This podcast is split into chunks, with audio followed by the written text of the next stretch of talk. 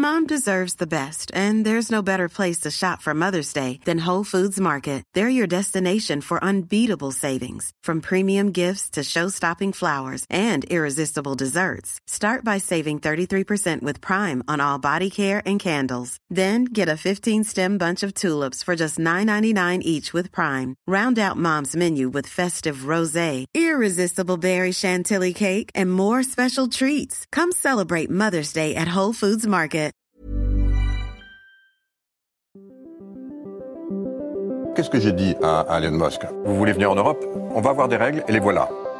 Il faut que nous ayons un cloud souverain. La tactique TikTok, opacité, addiction et ombre chinoise. Est-ce qu'on est en train de vivre une révolution? Moi, ce que je dis, c'est que la révolution a déjà eu. L'IA est déjà là, elle est déjà omniprésente absolument partout, et le monde ne s'est pas effondré.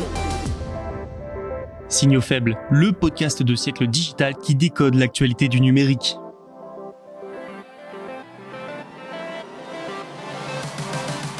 Salut à toutes et à tous, vous écoutez bien l'épisode de Signaux faibles du mardi 24 octobre 2023. Sans plus attendre, découvrons le programme du jour. Le Japon veut des règles communes avec l'Europe et les États-Unis sur les subventions. Sur le vieux continent, ensuite, l'Union européenne sans fusée est contrainte de faire appel à l'américain SpaceX.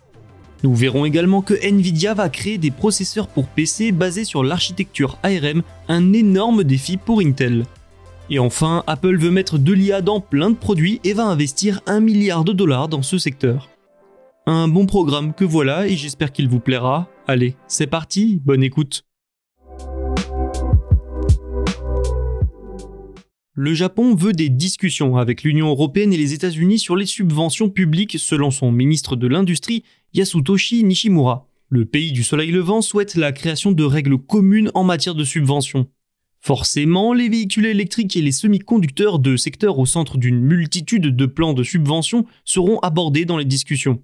Discussions qui pourraient d'ailleurs commencer dès la fin de cette année. Cette initiative japonaise n'est pas si étonnante que cela. De plus en plus de pays s'efforcent de diffuser les véhicules électriques sur leurs routes dans le cadre de leur transition environnementale.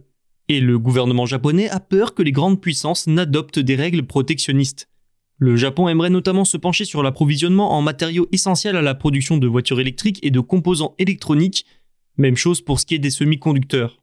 Les plans de subvention pour attirer les géants dans ces secteurs se multiplient. Forcément, les exigences environnementales seront également au centre des discussions. À partir de quel niveau d'exigence environnementale les constructeurs de véhicules électriques pourront-ils obtenir ces subventions?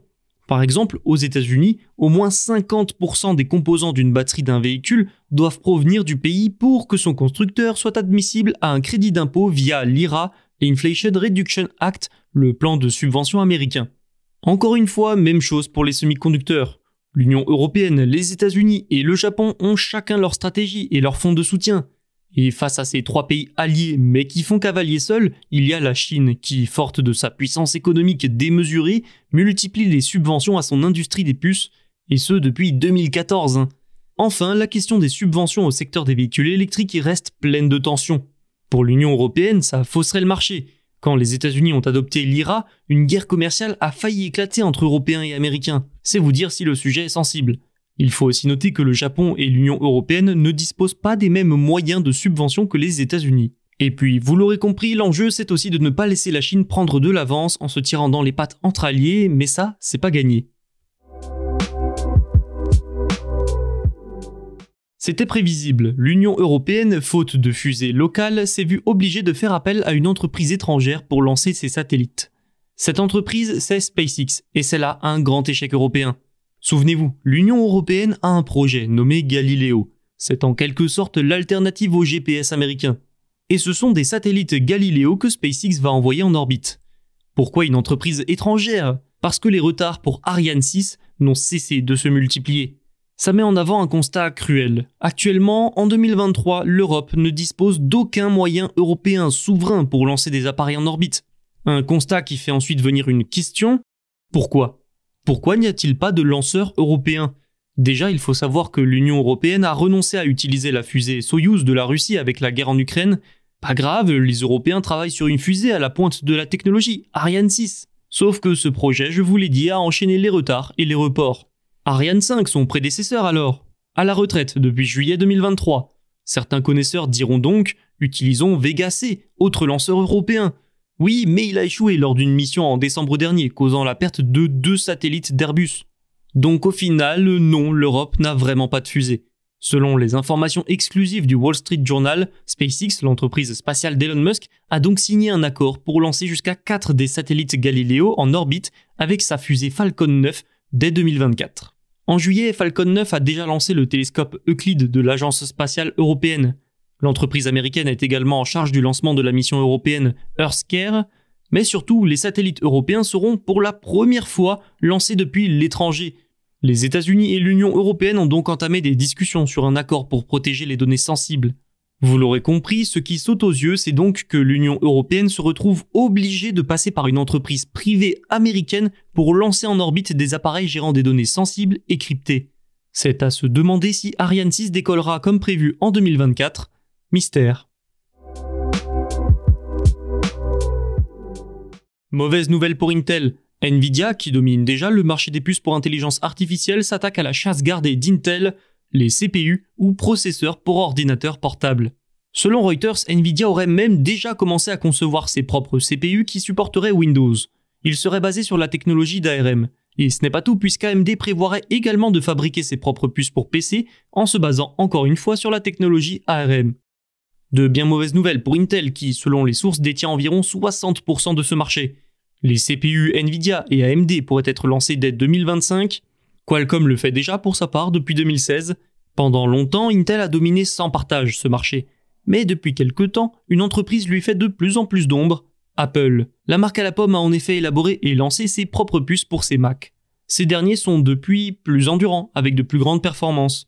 Beaucoup d'entreprises ont observé de près ces progrès de puces made in Apple, elles aussi basées sur la technologie d'ARM d'ailleurs. Parmi ces entreprises qui observent, il y a Microsoft. Le géant américain multiplie les efforts et les initiatives pour inciter les fabricants de puces à construire leurs processeurs pour PC Windows.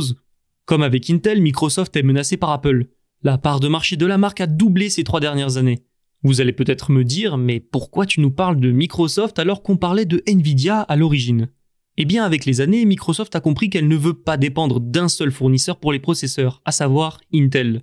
En 2016, elle a donc chargé Qualcomm de diriger les efforts pour faire passer le système d'exploitation Windows à l'architecture ARM avec un contrat d'exclusivité pour les puces jusqu'en 2024. Dès l'année prochaine donc, Microsoft aimerait avoir le choix. Voilà pourquoi le groupe encourage des entreprises à se lancer dans ce segment du marché et en partie pourquoi Nvidia et AMD vont lancer leur propre CPU. Ensuite, vous le savez, dans ces appareils et ces services, Microsoft met de l'IA à toutes les sauces. Sauf que tous les processeurs ne peuvent pas le supporter. Nvidia, qui domine déjà, je l'ai dit, le marché des puces pour IA, est bien placé pour développer des processeurs PC suffisamment puissants. Intel a également intégré des fonctions d'intelligence artificielle dans ses puces, mais ça ne fait pas trop de doute que les nouveaux venus vont bousculer ce marché et faire perdre de nouvelles parts à Intel. Apple veut rattraper son retard dans l'intelligence artificielle générative et elle va mettre la main au portefeuille. Depuis le lancement de ChatGPT en novembre 2022, le monde entier s'est engagé dans une course folle à l'intelligence artificielle, générative notamment. Microsoft, Google, Amazon et j'en passe. Toutes les grandes entreprises du monde, ou presque, ont pris le train en marche. Toutes sauf Apple qui est resté à l'écart. Aujourd'hui, c'est considéré en interne comme une grosse erreur. Ce contre-pied lui a fait prendre un sacré retard. Résultat, maintenant, selon Mark Gurman, analyste spécialisé dans l'actualité de la marque, l'IA générative est devenue l'une de ses priorités. Et quand je vous disais qu'elle va mettre la main au portefeuille, je ne plaisantais pas. Un milliard de dollars annuels devrait être injecté dans l'IA. Son propre modèle de langage, nommé Ajax, est d'ores et déjà au point. Une IA conversationnelle a été déployée en interne également. Elle est baptisée Apple GPT et doit permettre de tester entre employés le LLM Ajax. À l'instar d'Amazon avec Alexa, Apple développe une nouvelle version de Siri avec une technologie d'IA. L'assistant virtuel et l'application message pourraient notamment compléter automatiquement les phrases. Apple aimerait aussi aider les développeurs à coder des applications plus rapidement avec de l'IA dans Xcode. Apple Music, Page ou encore Keynote auraient également droit de l'IA. Reste à voir comment toute cette intelligence artificielle va se traduire concrètement dans les produits Apple. Pour assurer le fonctionnement de cette technologie, trois approches sont pour le moment envisagées. Une expérience entièrement sur l'appareil, une configuration via le cloud ou une solution intermédiaire. La première fonctionnerait plus rapidement et assurerait plus de sécurité.